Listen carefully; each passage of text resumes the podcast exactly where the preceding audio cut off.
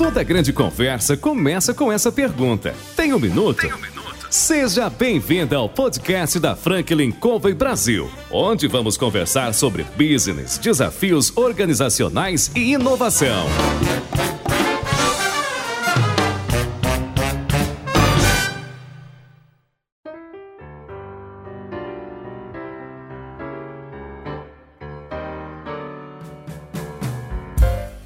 Pessoal, aqui é o João Palmeira, consultor sênior da Franklin Covey Brasil e hoje estou aqui para entrevistar CEOs, presidentes, diretores, gestores das mais importantes organizações da atualidade.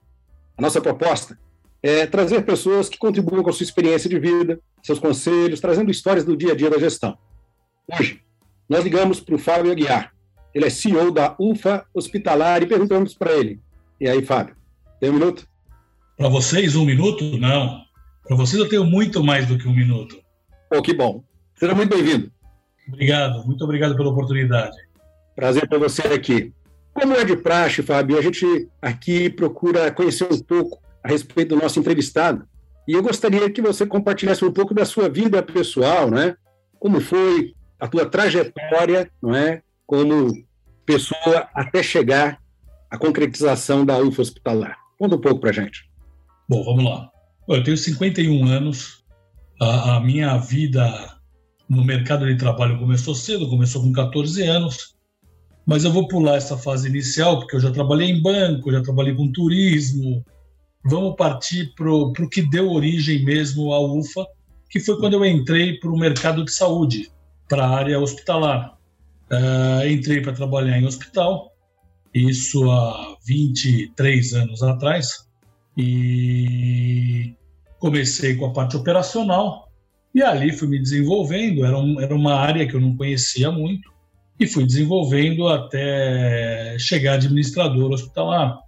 E nesse meio do caminho, eu uh, e um amigo que eu conheci no Exército, que eu, eu também trabalhava nesse hospital, é, ele era o gerente de compras, eu era o administrador, diante da dificuldade que a gente tinha em encontrar empresas concorrentes com o que é, é oferecia o, uma maneira de alimentar o paciente, né? A, no caso a bandeja hospitalar, bandeja térmica, nós resolvemos criar a UFA, né? Como, como uma terceira via, que é o que se fala hoje em dia, né? Para tudo. Então a gente foi ser uma, uma na verdade uma, não era nem uma terceira via, era uma segunda via no mercado nós somos seu concorrente é, da maior empresa do mercado. E aí começou a UFA. E eu trabalhando no hospital, começamos a UFA pequenininho, colocamos uma pessoa para ajudar e a gente tocou paralelamente à UFA o nosso serviço, o nosso trabalho no hospital. Então isso foi em 2004, né, quando a UFA foi criada. Passamos por alguns processos que depois eu vou contar na, na UFA, não sei se agora ou daqui a pouco, mas o, o, quando a gente entrar de fato na UFA, é, eu conto os processos que ocorreram até chegar no ponto onde nós estamos. E então a, a minha, a, a, o meu trabalho no hospital ele se encerrou em 2017, momento esse que eu resolvi de fato ir para minha empresa e assumir a minha empresa. Então tinha uma pessoa tocando, a gente tocava por fora paralelamente em 2017, nós resolvemos, de fato, abraçar a nossa empresa e tocar a nossa empresa para frente. E aí nós tivemos um crescimento exponencial muito bom. Quando você entrou no mercado, pelo que eu entendi, não havia um concorrente para essa grande empresa. E você, pequenininho, começou, quer dizer, é uma briga de Davi e Golias. Imagino que tenha sido. Era o rato brigando com o elefante, né? Mais ou menos isso. Pois é, quando a gente pensa em abrir uma coisa, né, um negócio qualquer que seja, a gente olha o lado bom né, e não leva, às vezes, em consideração os desafios. E a gente sabe que tem, e não são poucos, né? Sem dúvida, são gigantes. Como é que foram esses primeiros anos da empresa? Então, a empresa, o, o que nos ajudou bastante é que a gente não dependia da empresa.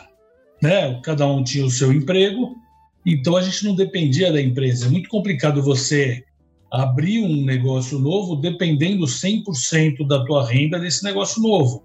Né? As coisas acabam se confundindo, você começa a fazer conta inversa. O quanto eu preciso ganhar, não o quanto eu preciso vender. O quanto eu preciso ganhar é diferente. Então, o nosso início ele foi, ele foi difícil por conta de todo um conceito de mercado, por conta desse monopólio dessa empresa. E a princípio nós, nós acabamos fazendo um produto que encaixasse na bandeja deles. Agora eu vou fazer só uma pausa, não sei se eu posso falar isso, não posso, mas vamos lá. É, era uma bandeja térmica que exigia um descartável interno. E para nossa para o nosso negócio, para o nosso hospital, tudo começou aí a nossa empresa. Para o nosso hospital, o descartável estava saindo muito caro, porque toda vez você ligava, tinha aumento, aumentou o dólar, aumentou o plástico, aumentou. Né? Pô, mas não dá para negociar. Se quiser, tem isso. Se não quiser, não precisa comprar. Eram os únicos. Não tinha para onde correr, né? O monopólio é complicado por causa disso. Você não tem para onde correr. Mas nós achamos um caminho para correr. Uma vez, uh, uh, o meu sócio viajando, na época da finada Varig, é, a Varig servia alimentação em porcelana.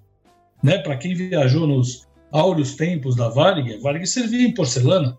E aí, conversando, falou, por que a gente não faz uma porcelana para colocar dentro da bandeja? Então, você sai fora do descartável, você usa um produto que é durável e você não fica dependente desse monopólio. Então, o início da nossa empresa foi esse. E, de fato, nós, nós fomos, fizemos os moldes de porcelana, fizemos as porcelanas tal. Só que aí, para o nosso hospital, a gente fez. A gente implantou e isso funcionou muito bem. Só que nós fomos proibidos de vender por concorrência desleal. por quê? É, porque dizia que assim, eu estou tirando o ganho dele, porque o ganho era o descartável. Entendi. Se eu vendi uma porcelana que o hospital não ia mais comprar o descartável, eu estava tirando, era uma concorrência desleal. Hum. E aí nós fomos num pessoal de marcas e patentes, tudo, e por coincidência, e a gente não sabia, nós vamos saber há dois anos atrás, que o advogado de marcas e patentes que a gente procurou e que nos deu a negativa, ele era parente do dono daquela empresa. Agora você entendeu a negativa, é isso? Você vê a negativa, né? Mas foi bom, porque com a negativa na mão, já estava implantado no nosso hospital, a gente já estava tendo a economia que a gente precisava. É, nós falamos, bom, então é a hora da gente criar a nossa bandeja térmica. E a partir daí nós criamos a nossa bandeja térmica. Então, a partir desse momento, nós de fato viramos um concorrente deles. E nesse momento nós fomos para o mercado como um concorrente normal, vender o nosso produto, que é o nosso carro-chefe, que é a bandeja térmica para alimentação hospitalar. E com isso, descartável. Imagina, explica um pouco para a gente, as pessoas que estão nos ouvindo talvez não tenham uma noção plena de quando a gente diz bandeja térmica e, e fala, né, dessa porcelana. Explica um pouco para a gente poder entender qual a função e o que significa.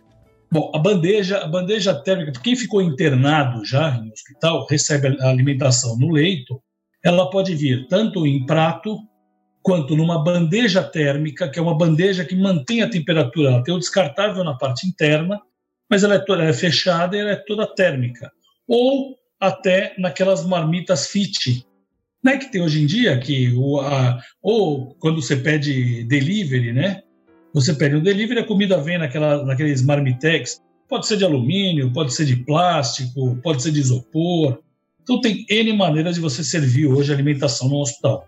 E a bandeja térmica é uma delas.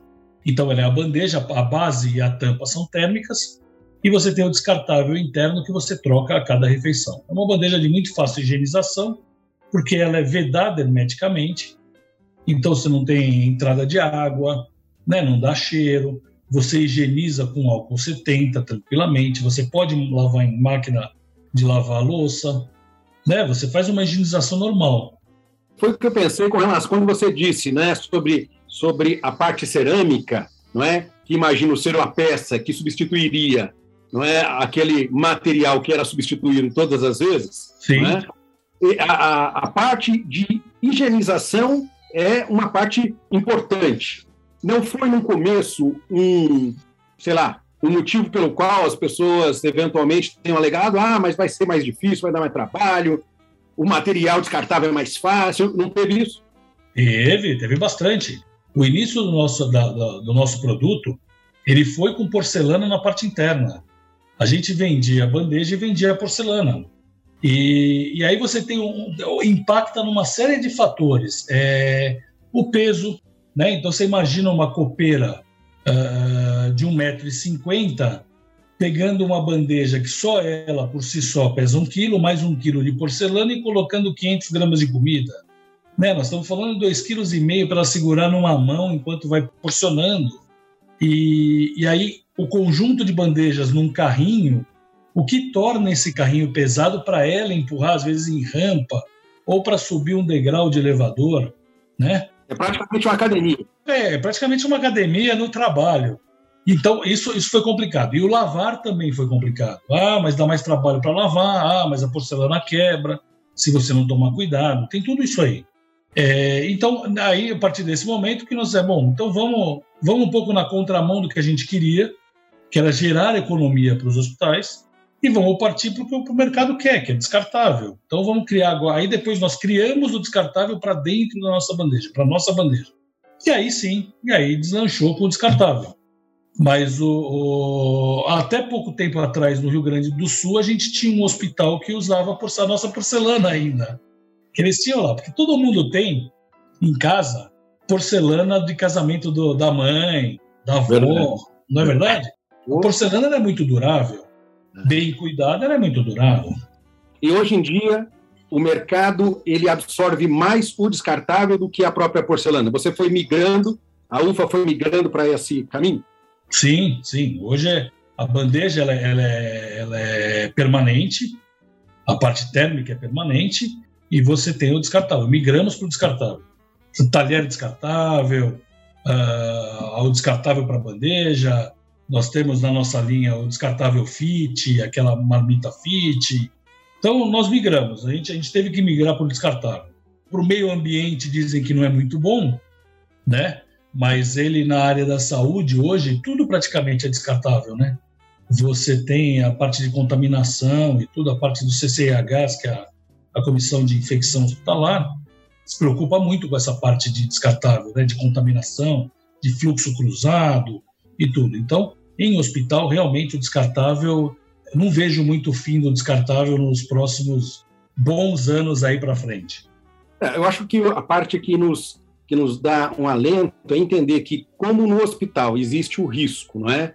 Da contaminação, cuidado é muito maior com relação à natureza, né? Então, assim, o, o material descartável no hospital, ele é direcionado para um local onde a tratativa, o tratamento daquele resíduo é muito seguro, né? Imagino eu que seja assim. É, o, o grande problema do descartável que todo mundo fala é o, é o descarte errado, né? É, é a má finalização desse produto né? Você jogar na rua, é você jogar numa praia, um canudo, por exemplo, ele vai chegar onde não deve, uhum. né? Ele vai prejudicar o meio ambiente. Os hospitais não, eles têm contratos com essas empresas que fazem a coleta segura, tanto da parte do, do lixo hospitalar mesmo, quanto do lixo comum gerado em hospital, porque tem bastante lixo comum. Né? Você tem resto de alimentação, você tem a parte que não é, não tem contato com o paciente, você tem reciclável, que você tem muito papel gerado em, em parte administrativa de hospital, que isso vai para reciclagem, né? Então, o hospital, sim, ele dá uma, uma destinação correta para o resíduo dela, né? Seja ele infectante, que é o hospitalar, seja o comum, seja o químico ou, ou qualquer outro for gerado dentro do, do, de um hospital, de uma unidade de saúde. Você comentou que em 2017 você tomou a decisão de é, se dedicar 100% para o negócio e houve um crescimento exponencial Sim. a partir desses últimos anos. Conta um pouco para a gente dessa história. Bom, vamos lá. Em 2017, é, eu consigo te dizer o seguinte, que ano a ano, exceto de 19 para 20, a gente cresceu de 20 a 25% a partir de 2017. Então, primeiro que assim, o foco 100% na empresa muda completamente o, o ambiente de trabalho de todo mundo que trabalha e o teu foco também. Que aí você vai, você muda, você muda completamente a empresa e a gente sentiu isso. Em 2017 nós tivemos uma mudança muito grande na empresa e a gente veio crescendo nessa escala. Só de 2017 para 2020, por conta da pandemia, nós não tivemos um crescimento nesse fator. Nós tivemos um crescimento de 5%. Mas diante do mercado e tudo que aconteceu né, e que vem acontecendo, uh, até se a gente não tivesse crescido, estava sendo bom. porque se manteve vivo, né? Histórico, né? é complicado.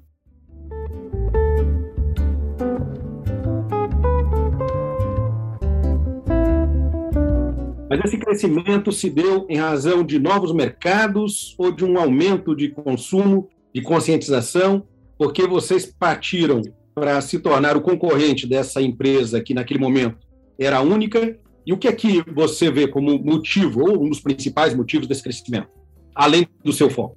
Em 2017 foi o foco, porque a gente já virou concorrente deles a partir de 2006. Né, a gente virou concorrente deles.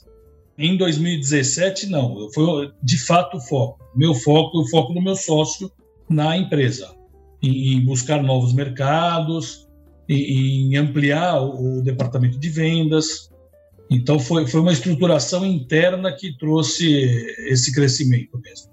E hoje você, você comentou que no Sul ainda há um hospital usando não é, a porcelana. Não, até pouco tempo atrás. Ele já não usa mais. Ah, ok. Você está em, em que estados hoje? Você está em todo o país? Todo o país. É, é engraçado a gente imaginar. Eu, particularmente, compro remédios para minha mãe, já idosa, e eu vi, eu percebi claramente um, um aumento de, do valor do remédio de acima de 30%, alguns 60%. Sim. O mesmo remédio que eu comprava lá em janeiro, em março, antes da pandemia, e que eu compro hoje, subiu 40%, 50%, 60%. Aí você comentou de que antes o cliente não tinha como negociar, não é? Era comprar desse indivíduo que fornecia ou não tinha opção. E isso talvez tenha sido um dos grandes motivadores dessa mudança esse mercado, que aparentemente na área da saúde, para quem está de fora e é leigo, aparentemente ganhou corpo, ganhou musculatura e cresceu. Você disse que foram 5% 2019 para 2020, mais ou menos isso? Sim. Eu imaginei que ele, que ele por causa, não é, de tanta, de todas as coisas que a gente viu a pandemia trazer na área da saúde, ele criasse um, um crescimento quase que eu diria, em todas as áreas relacionadas à saúde. Né? E isso, pelo jeito, não aconteceu da mesma maneira. É isso mesmo? É, no, no nosso caso, não aconteceu pelo seguinte: pelo nosso carro-chefe ser a bandeja térmica, e por conta dessa pandemia e do Covid, é, primeiro que ele era um negócio novo e desconhecido para todo mundo. Não que hoje já se tenha total conhecimento do, do potencial de risco do, do, do vírus. Uhum. Mas então os hospitais eles se fecharam para as diversas uh, necessidades deles, por exemplo, cirurgia, né? Então não se faziam mais cirurgias eletivas, somente as de urgência. Não, praticamente não tinha internação via pronto-socorro de outras morbidades a não ser por Covid, mesmo porque as pessoas elas estavam com medo de ir para o hospital, né? Então, pô, eu vou para o hospital, vou, vou, vou lá, vou pegar Covid. Ah, não, eu tenho, eu tô com uma coceira, eu tô com uma dor. Ah, não, isso aí deixa aí, depois a gente vê e resolve. E dentro dos hospitais, por virar Covid, então você tinha um hospital que era um convidário. Você, ou CCIH, que é a Comissão de Infecção, ordenou que nada poderia retornar do quarto do paciente. Então, o que acontece? A bandeja já não podia mais ir para o paciente porque ela não poderia voltar. Apesar de fácil higienização, o risco que eles entendiam era muito grande de transitar com uma bandeja para fora do quarto do paciente. Então optou por ter somente o descartável. Aí entrou o isopor, entrou o marmitex, entrou as, as marmitinhas fit, que foram coisas que a gente agregou no nosso catálogo para atender esse período. Então o que acontece? A gente é, alterou o nosso carro-chefe, né? Tiramos a bandeja, deixamos a bandeja um pouquinho de lado, colocamos novos produtos no nosso catálogo para poder manter um faturamento do que a gente achava, entendia que tinha que ser. Então nós mudamos os nossos produtos, o foco dos nossos produtos. O talher descartável a gente sempre teve, o consumo foi muito grande nessa época, continua sendo. E então assim, é, é isso que veio atender. Senão a gente tinha tido, se a gente não tivesse tomado essa decisão, e, é, a gente tinha tido não um crescimento, a gente tinha tido uma queda muito grande na empresa, no faturamento. Então, com essa adequação, a gente conseguiu manter, vai, 5% é praticamente manter um faturamento. Só que com um diferencial. Com o teu residual, a tua margem menor. Uhum. Né? Você manteve um faturamento bom, mas com uma margem menor, porque eram produtos que a gente não fabricava, então você tem uma margem menor de negociação. Era uma representação. Então agora, agora tá, o mercado começou a voltar novamente, porque você tem a questão do custo, né? Uhum. Hoje, um descartável para bandeja, por exemplo, ela tem 12 gramas. Uma marmita fit, ela tem 35 gramas. Em se tratando de plástico, o plástico é commodity. Né? Quanto mais plástico você usa no produto, mais caro está o produto. Então, os hospitais hoje estão começando a sair daquele desespero de Covid e começando a olhar para o custo. Falou, opa, peraí, nós implantamos uma série de coisas aqui para atender Covid que tornaram o nosso custo mais alto. Então agora, peraí, chegou a hora de voltar e começar a rever o custo, né, para ver onde a gente pode melhorar isso, onde a gente pode diminuir esse custo. Então a gente tem sentido que o mercado está buscando uh, as bandejas no lugar desses descartáveis fit, essas marmitas fit e o isopor, que também tem seus problemas, assim como todos, todos, todos os produtos têm os seus problemas, as suas qualidades. Então, eles estão voltando os olhos para as bandejas térmicas. Perfeito. Eu, eu gostaria de que você comentasse um pouco da, da história da UFO Hospitalar, porque você comentou que tornou sócio alguém que você já conhecia lá atrás, no Exército. Sim. Acredito que, né? E, sei lá, 18, 19 anos, alguma coisa é, 18 assim. anos, né? era um, um amigo, né? E a é. gente sabe que trabalhar em sociedade é um casamento, né? Casamento tem alto e baixo, tem dia que você está mais apaixonado, tem dia que você não quer olhar para o rosto, enfim, não é? Como é que tem sido essa sua experiência com sócio, já que nos últimos seis anos eu acho que você é, tem tido esse contato mais constante, né? Ó, é, a verdade, não, eu tive, eu tive esse contato, eu, eu meu sócio, então, como eu falei, desconheceu no Exército, na época, é, logo depois do exército, eu comecei a trabalhar com turismo, ele trabalhava com outras coisas, mas a família dele possuía um hospital. Quem tocava era o irmão dele, e em determinado momento o irmão dele precisava de uma pessoa num, num, numa área específica e perguntou se eu não queria assumir essa área. Senhor, eu não entendo nada do que você está me propondo, mas se você me dá a oportunidade de conhecer, eu vou e vou tocar. E eu fiz um estágio de seis meses na Santa Casa de São Paulo. A gente conseguiu um estágio de seis meses lá e eu fiz e, e aí eu comecei. Então, o meu contato com o meu sócio foi diário desde o Exército. É, é, eu brinco que ele não é meu sócio, ele é meu irmão.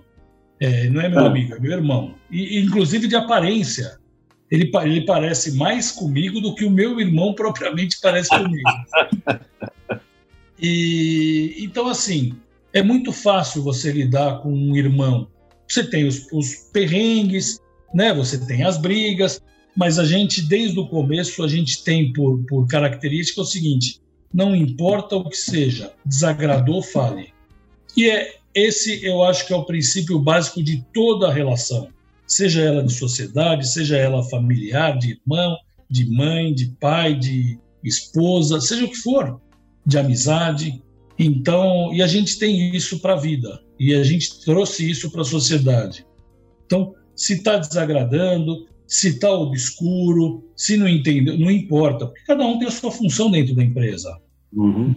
Você acaba interferindo assim, porque você faz uma reunião, você dá uma sugestão, dá outra, mas o dia a dia fica a cargo de cada um, cada um toca a sua, a sua parte da empresa. Então, a gente tem isso, a gente senta, conversa, ó, oh, não gostei disso, eu acho que isso aqui podia ter ido para o lado seguinte, ó, você fez essa coisa, não faria dessa forma, mas está feito, ok, mas acho que numa próxima vez a gente podia discutir melhor essa situação, e assim vai, e vai, e vai sem briga, e vai sem discussão, e vai sem mágoa, que isso é muito importante, né? É, a, minha, a minha esposa até brinca, fala, olha, é impressionante, vocês vão, vocês conversam, vocês discutem, um fica bravo com o outro, na hora, cinco minutos depois estão se ligando, então, ó, vamos fazer o seguinte, vamos fazer um churrasco, vamos fazer... é assim que funciona. e tem que ser assim, porque senão não vai. Não, com certeza. Para quem está ouvindo a gente, que eventualmente está né, tá abrindo o seu negócio, ou está tocando, né? E tem sócio, eu acho que é um, é uma boa sacada pensar a respeito do que você está dizendo, né? Porque eu tive sócio lá atrás, muito tempo atrás, logo no comecinho do meu negócio, era um amigo também, era um amigo de infância, muitos anos, mas chegou um momento que o mercado estava tão ruim, estava tão desafiador, que a empresa dava para um só, não dava para dois. Né? E ele tomou um outro rumo, mas a amizade continuou. Né? Eu acho que isso é que é importante né, numa relação de trabalho, enfim. Uma coisa acabou, não, mesmo não tendo caminhado bem, não foi um impeditivo para que a amizade continuasse. Né? Vocês, felizmente, ainda fazem um churrasquinho junto, o que é muito bom, né? Oh, imagina! A gente se fala diariamente. Eu fiquei em home office por um bom tempo, ah, até por uma necessidade pessoal aqui, mas o, a gente se fala, não é que se fala todo dia, a gente se fala todo dia pelo menos umas oito vezes por dia, né? Liga, WhatsApp, é o tempo todo. Então é importante. E o mais importante de tudo, de ter sócio, é você se colocar no seguinte papel: eu sou um bom sócio? É a primeira pergunta que você tem que fazer. Porque você tem que ser um bom sócio. Para você poder pedir para que o outro seja um bom sócio. Né? Eu acho que é a primeira pergunta que você tem que fazer. Eu acho que é uma, é uma excelente reflexão, né? Porque muitas é. vezes a gente quer que o outro mude primeiro. Né? Aí finca o pé do lado de cá, eu não faço se não fizer, pronto, tá armado, encrenca, né? E é dali para uma, uma coisa pior ainda, né? Mas essa, essa tua reflexão é boa. É. é eu acho que assim, é, orgulho, é, birra, não cabe numa sociedade, não cabe em nenhuma relação, muito menos numa sociedade né, que tem outros interesses por trás. Você tem, você como empresa é responsável por inúmeras famílias, né? Você tem os seus funcionários. Então, assim, é, primeiro que o ambiente de trabalho tem que ser um ambiente gostoso, porque o que você levar de ruim para o ambiente de trabalho, isso vai impactar nos seus funcionários. Uma briga com um sócio onde os funcionários ouvem ou percebem um ambiente de discussão não é salutar numa empresa. Não, com certeza. Todo mundo sabe que a sociedade dá problema. Tem briga, tem discussão, tem isso, tem aquilo, tem ajuste, mas que isso seja feito num ambiente onde os funcionários não, não percebam. Né? Isso, é muito, isso eu acho que é muito importante. Faz todo sentido. E quando você é, analisa o mercado atual e o mercado futuro, não é? você consegue é, perceber uma mudança positiva? Você comentou logo no início do nosso bate-papo aqui de que os hospitais já começavam um movimento diferente, porque, por um momento, eles tiveram que tomar todos os cuidados necessários, mas isso encareceu, obviamente, a gestão do negócio. Né? Então, o teu produto é um bom exemplo disso. Né? Você usou aí a relação de peso. Como é que você vê o, mercado, o seu mercado e o mercado de forma geral daqui para frente? É, o meu mercado foi o que eu te falei. Eu acho que hoje, de fato, eles, o mercado voltou o olho para a bandeja é, térmica, porque tem um custo de descartável menor, é, mais adequado. Você tem, você tem algumas, algumas questões é, técnicas, por exemplo, uma bandeja que é deixada num, numa mesa de cabeceira, numa mesa de refeição na frente de um paciente, é, se o paciente, na hora, não quiser comer, ou se ele estiver no toalete, ou se estiver retornando do exame, ou se estiver assonado, ou se precisar de assistência para a refeição, é, ele vai ter a tranquilidade, depois de 20 minutos, 30 minutos, abrir a bandeja e a refeição está quente.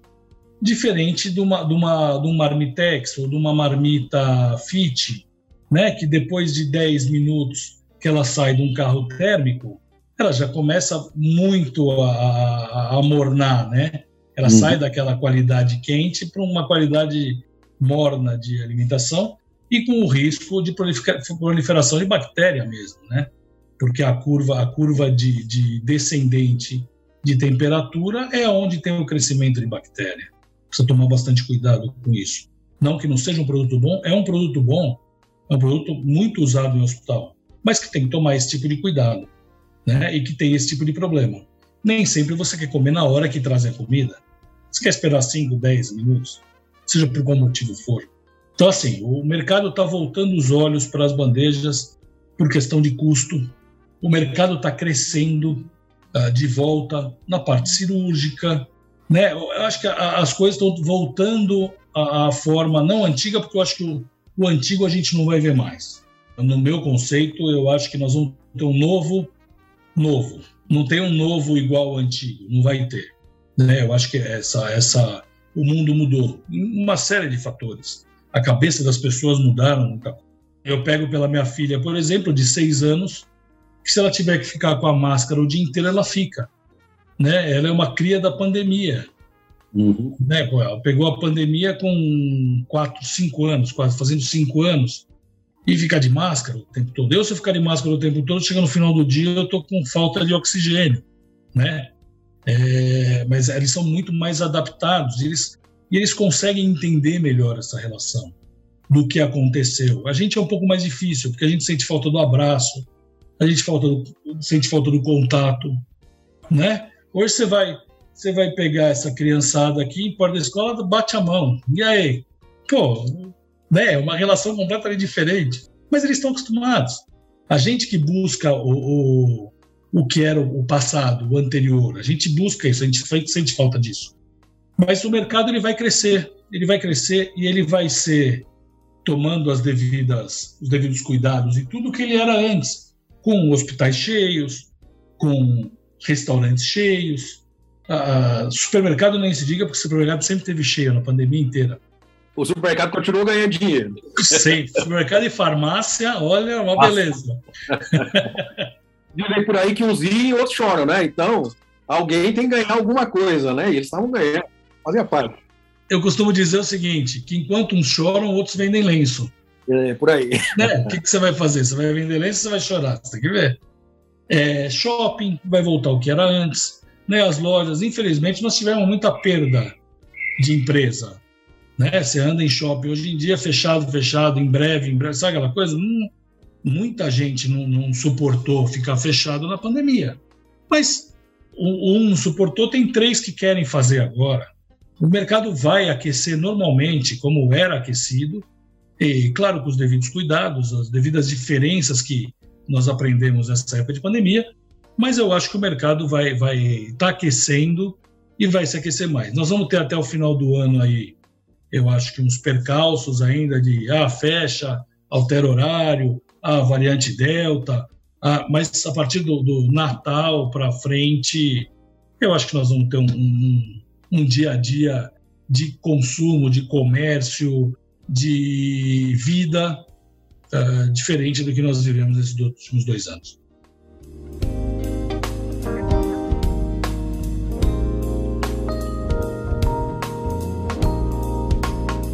Perfeito. Você sabe que eu fiquei curioso. Você falou da bandeja térmica de alguém que, obviamente, né, chegou o, o, o prato, né, chegou a comida na bandeja. É, você não está com vontade, saiu do exame, o exame é invasivo, ele ele te fez ficar enjoado, ou é aquele, ah, não é o momento, e vocês podem esperar por 20 minutos e a comida continuará na temperatura ideal, não é quentinha, para poder ser consumida. A minha pergunta para você, a minha curiosidade é a seguinte: uma bandeja térmica, enquanto você estava falando, eu imaginei uma bandeja que tivesse água dentro e essa água foi quente, foi esquentada de algum jeito. Não é? Como é que é esse processo? Antigamente era. Antigamente você tinha um produto em inox e que, por sinal, ainda encontra esse produto no Rio Grande do Sul, porque eles têm muito problema de temperatura lá, é, que você tinha uma bandeja que você punha água quente embaixo, então era tipo um banho-maria. Ah. Né? A parte de cima era de inox, você punha a comida, fechava ali com um cloche, e você tinha a parte térmica dela sendo feita por uma água quente. Mas você imagina o inox com água quente. Isso em contato com o paciente, queima o paciente, pode cair, virar, cair a água, sabe aquela coisa? Mas foram os primórdios da. da... Pegar na, no inox ali, que ele absorveu tá quente. Puta, Pegar no inox quente. Exatamente. Mas foram os primórdios da, da refeição hospitalar, da maneira de servir, foram esses. Né? O começo de tudo foi esse. E aí, o que acontece? Hoje, a parte térmica da bandeja, ela se dá porque a bandeja é um sanduíche. Cada uma das partes dela é um sanduíche, a base e a tampa. E na parte interna dela pode ter tanto poliuretano quanto isopor, que torna ela térmica. A nossa, no caso, é isopor, é isolada, totalmente isolada, então é fechada hermeticamente, então o isopor garante a parte térmica da bandeja. Perfeito. Então não há risco nem de derramar, nem de queimar a mão, e ainda há o ganho da manutenção da temperatura. Sim, exatamente. Ah, entendi. Ah, é bem interessante, né? Porque eu imaginei a água, imaginei você fazendo assim, a água correndo mais para o lado, ela ficando mais pesada num canto, quer dizer, eu viajei aqui, né? Não tem problema. Não, mas você chegou nos primórdios, era isso mesmo. Era a maneira que se fazia. Era mais ou menos por aí. Bom, então não errei muito, né? Não, não. Você errou por uns 30 anos. Oh. não, tá tranquilo. 30 anos hoje não é nada. É, olhando por esse lado, pode ser. Mas me conta o seguinte: você comentou que houve esse crescimento, que o seu trabalho com o seu sócio é um trabalho de entendimento, né, de cooperação, de sinergia, né? O que você explicou é algo que a gente discute aqui é, na Franklin, nos nossos cursos, a importância de trabalhar com os diferentes e com as diferenças. Uhum. Né? Porque nós somos diferentes. Né? Você pode até fisicamente parecer mais com o seu sócio do que o sócio parece com o irmão. Né? A gente às vezes tem na família gêmeos, né? univitelinos, né? foram uh, cresceram, são aparentemente iguais, mas a gente sabe que lá dentro cada um é um mundo. Sem dúvida. Quando a gente olha para a gestão, né, diante dos desafios que o mercado impõe, a Covid, por exemplo, foi um, eu acho que um desafio que pegou todo mundo de calça curta, né? Ninguém nunca imaginou que um vírus virasse a economia mundial, política e todos os outros as variáveis que a gente está comentando aqui de cabeça para baixo. Né? Quer dizer, foi uma mudança sem precedente, né? Quando você pensa no teu negócio, né, que você sai 2017, vem, oferece 100% da, do teu foco, da tua atenção para que a coisa caminhe. Os colegas que estão nos ouvindo, para os nossos amigos, não é? é? Eu gostaria que você compartilhasse que conselhos você dá para quem está empreendendo, para quem quer empreender, é? para quem está começando e para quem já tem, não é? Como vocês que começaram em 2004 juntos aí nesse, é, nessa jornada, baseado na tua experiência de vida como gestor. Qual é quais são os conselhos para que as coisas é, numa sociedade e num negócio, seja ele com ou não sócio, né, possam se dar melhor? Acho que o primeiro, o primeiro conselho é não seja imediatista, né? Não tenha ansiedade, porque a, todo negócio ele precisa de um tempo de maturação. A sua ideia pode ser a melhor do mundo, e outra coisa, transforme ideia num negócio. Ideia, todo mundo tem um monte, todo dia, toda hora, todo momento. Mas você transformar isso num negócio é um passo muito importante. Difícil, né? Se você vai sair, por exemplo, de um, de um, de um lugar onde você trabalha para empreender, né? É um passo muito importante porque você vai deixar de ter uma renda você tem que estar muito estruturado financeiramente, porque você tem o período de maturação que vai exigir que você gaste né, do, do que você tem ali de capital guardado para isso, até que você consiga tirar os, os frutos do teu negócio. Se você, por exemplo, foi mandado embora no meio de uma pandemia, também você tem que ter, ah, antes de mais nada, o teu caixa certinho, né, um estudo financeiro, para que você saiba se consegue ou não aguentar o período de maturação da tua empresa. Empreender é a melhor coisa que tem, no meu conceito. Eu falo de 2017, mas por mim eu deveria ter tomado essa decisão muito antes. Porque a gente também fica naquele período de tranquilidade, né? É, ah, eu estou com o meu emprego, a minha empresa está lá, então eu pezinho na canoa. Estou com o pezinho na canoa na minha empresa, estou com o pezinho na canoa no meu trabalho. E talvez se eu tivesse empreendido antes, ou, ou tivesse tornado uh, ah, 100%, tomado 100% do meu tempo para a empresa muito antes de 2017, teria mudado alguma coisa? É difícil falar, difícil você projetar esse tipo de coisa, porque primeiro que nós tivemos um, um break né, no, no, na evolução de 2019 e 2020, foi uma parada na história, né? Nós tivemos uma parada na história que tudo parou, tudo mudou, tudo se modificou e daqui para frente é coisa nova. Então, assim, o, o, conselho principal que eu dou: não seja ansioso e tenha a certeza de que se o teu negócio você trabalhar bem, ele vai para frente. Sempre. Mas você não pode ser ansioso e tem que saber que tem uma maturação, tem o tempo de maturação. E sociedade, pergunte antes para você se você é um bom sócio. Ou pergunte antes para você como o seu sócio vê você, ou o seu possível sócio vê você. e se você está pronto para ter sócio. Né? Porque ter sócio exige cobrança, mesmo que não haja cobrança, você tem a cobrança mental, porque você deve satisfação para o seu sócio. Ele é, ele, ele é tão dono da empresa quanto você. Né? Você uhum. aguenta uma pessoa te dando ordem na sua, na sua empresa ou discutindo as suas decisões? Porque a sociedade é isso. Cada um tem o seu, o seu lugar na sociedade, mas você tem as discussões do dia a dia. O teu sócio, ele é tão dono do dinheiro quanto você, ele é tão dono da ideia quanto você, ele é tão dono do negócio quanto você. Então, a divergência sempre tem, cada um é um, cada cabeça é uma, e você vai ter que fazer uh, disso um, uma, uma empresa saudável para que você atinja o seu objetivo. Né? Você vai ter que conviver com as diferenças, com as divergências e saber tocar isso para frente. Saber que ali o objetivo é único e fazer de tudo isso que vem embolado por trás, que são as ideias, são as cobranças, são as divergências, é, que isso se torne um, um, trilho só, tome um trilho só, que é o teu objetivo final, que é fazer a tua empresa prosperar. Seja lá onde você quer chegar, seja simplesmente, ah não, eu quero ter um negócio para que me sustente. Não, eu quero ter um negócio onde eu tenho orgulho do que eu faço. Ah, eu quero ter um negócio que seja reconhecido, ah, se não mundialmente, estadual, se não estadual no meu bairro.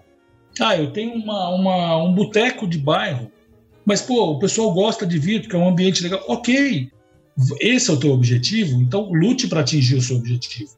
Mas tenha o seu objetivo.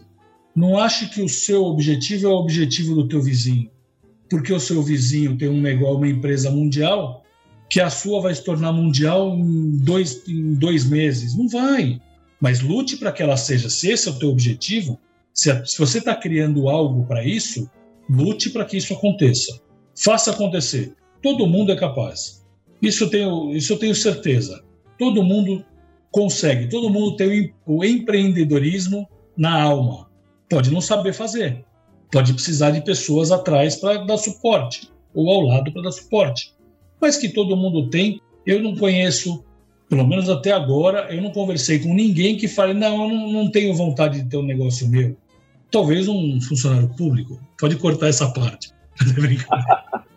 mas, mas, o, mas eu, é, com as pessoas que eu converso, o meu, o meu meio de convivência, todo mundo, quem não tem, quer ter.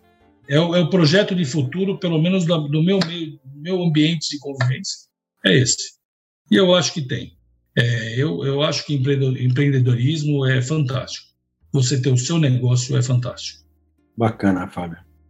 Muito obrigado. Pessoal, nós estamos ouvindo aqui, batendo papo com o Fábio Aguiar, é o CEO da UFA Hospitalar, que está compartilhando um pouco da história né, de vida, dos desafios do dia a dia da gestão, fazem parte da realidade, mas como o Fábio mostrou, não é? Aí na, na ênfase da voz, né? Tem ganhos, né? Tem muitos ganhos por trás de todo o desafio, né? Vale a pena, né, Fábio? Vale a pena, João. Vale muito a pena. Vale sim. Estou à disposição para quem precisar. Uh, se buscar a UFA hospitalar, quiser bater um papo, estou à disposição mesmo. Eu gosto de conversar. Agradeço demais a oportunidade que vocês me deram é, de contar um pouquinho da história, da minha história e a história da UFA. É, eu espero que quem não ouviu a, a falar da UFA ainda ouça. Se alguém é, já ficou internado e comeu nas bandejas UFA, espero que tenham gostado. Eu não espero que vocês fiquem internados para comer na bandeja da UFA, mas se ficarem, que seja na bandeja da UFA. Deixa eu te fazer uma pergunta. A bandeja, essa bandeja que você está falando, é uma bandeja que você tem como principal cliente o hospital. Mas, pela, pela característica, ela pode ser utilizada em outras possibilidades, né? Pode, João, pode. Nós já tivemos uh, clientes, pessoa física, que tem uma mãe acamada, um pai acamado, um parente acamado, mas o, o que impacta? O que impacta é a quantidade descartável que essa pessoa tem que comprar, porque eu tenho uma caixa com 600 descartáveis. Então, se ele compra uma bandeja, você imagina, são 60 descartáveis, vai levar 10 meses para consumir os descartáveis. A pessoa às vezes não quer dispor do dinheiro para comprar essa quantidade toda e deixar em casa um monte de descartável. Mas sim, não tem problema nenhum. Não, bacana. Eu fiquei pensando nos 600 descartáveis 10 meses, mas eu achei vantagem, porque eu não gosto de lavar louça. Como eu vivo sozinho, não sabe o que seria bom, né? Sim. Agora, não tem louça. Sim, sem dúvida, sem dúvida. Uma das coisas que a gente fez quando desenvolveu a bandeja foi trazer para casa e comer nela em casa. Ah, então tem que ter É, você tem que saber qual que é a, a, experiência, como é que funciona. E nessa experiência nós mudamos o projeto. Bom, então valeu a pena a experiência, né? Eu acho que ah, também é um ponto bacana, né, para o empreendedor ter em mente, não é? Fazer um laboratório, não é? Para que ele possa entender sob a ótica de quem está comprando o produto ou serviço. Sim. Porque às vezes a gente é super bacana, não é? É Uh, digamos, apaixonado pela ideia, pelo produto, sabe que é bom, que ele pode trazer resultados, mas essa percepção que vem do outro lado, às vezes leva muito tempo para receber um feedback, para as pessoas começarem a falar. E quando você traz isso para a sua realidade, como você fez, já encurta o caminho, né? Porque se talvez você não tivesse feito essa mudança com tanta agilidade se não tivesse tido essa experiência. Sim. Não, e é, é muito importante isso que você falou, é muito importante. Independente do teu produto, gaste um pouquinho de dinheiro e disponibilize esse produto para algumas pessoas para você ter esse feedback. Porque isso é muito importante. Você é a tua cria você vai falar bem, você vai achar que é o melhor produto do mundo, que funciona para tudo, mas espera aí, é a realidade? Se coloque no, no papel do consumidor, né? Uhum. E disponibilize. Peça para os outros testarem e peça o feedback. É muito importante. Bacana. Fábio, muito obrigado pelo seu tempo. Foi um prazer aqui bater um papo, conhecer um pouco da tua história e da história da empresa. Espero que você tenha, continue dando muito sucesso, continue crescendo nos 20, 25, 30, 40% por ano daqui para frente. Obrigado, viu, João? Muito obrigado a vocês pela oportunidade. Obrigado mesmo. E sucesso para vocês sempre. Eu ouço vocês aqui sempre e é, é muito bom. Só agrega.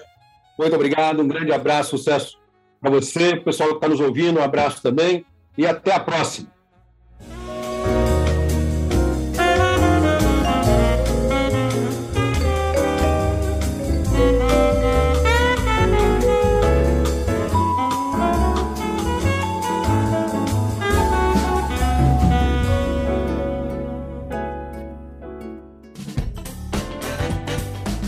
Você acabou de ouvir mais um episódio do Tem um Minuto. Oferecido pela Franklin Covey Brasil, uma empresa global que ajuda outras empresas a alcançarem resultados que requerem grandes mudanças no comportamento humano. Venha conhecer nossas soluções customizadas para os seus desafios organizacionais.